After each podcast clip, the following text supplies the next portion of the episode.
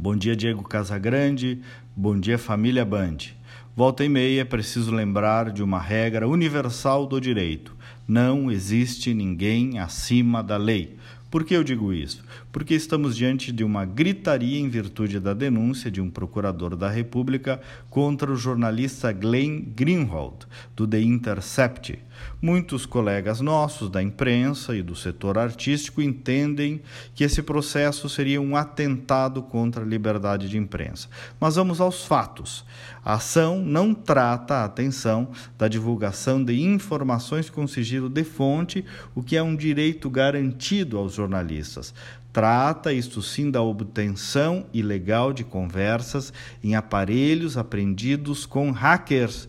E Glenn é apontado como partícipe desse crime, pois ele sabia que o material havia sido obtido criminosamente, sabia também que o grupo continuava praticando o mesmo crime e ainda teria orientado a destruir as mensagens. É isso, ponto, na visão do procurador da República.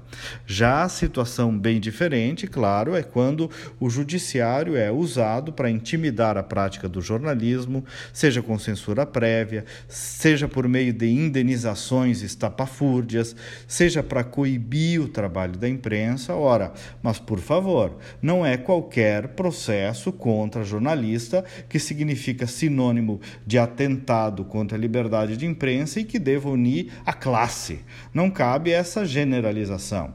E até mesmo a liberdade de imprensa faz parte de um sistema jurídico que inclui também outros direitos humanos que precisam ser respeitados. Então, se colaborou com um crime, gente, pode ser jornalista, empresário, padre, freira, pai de santo, médico, artista, celebridade, até o Papa, tem sim que responder na justiça.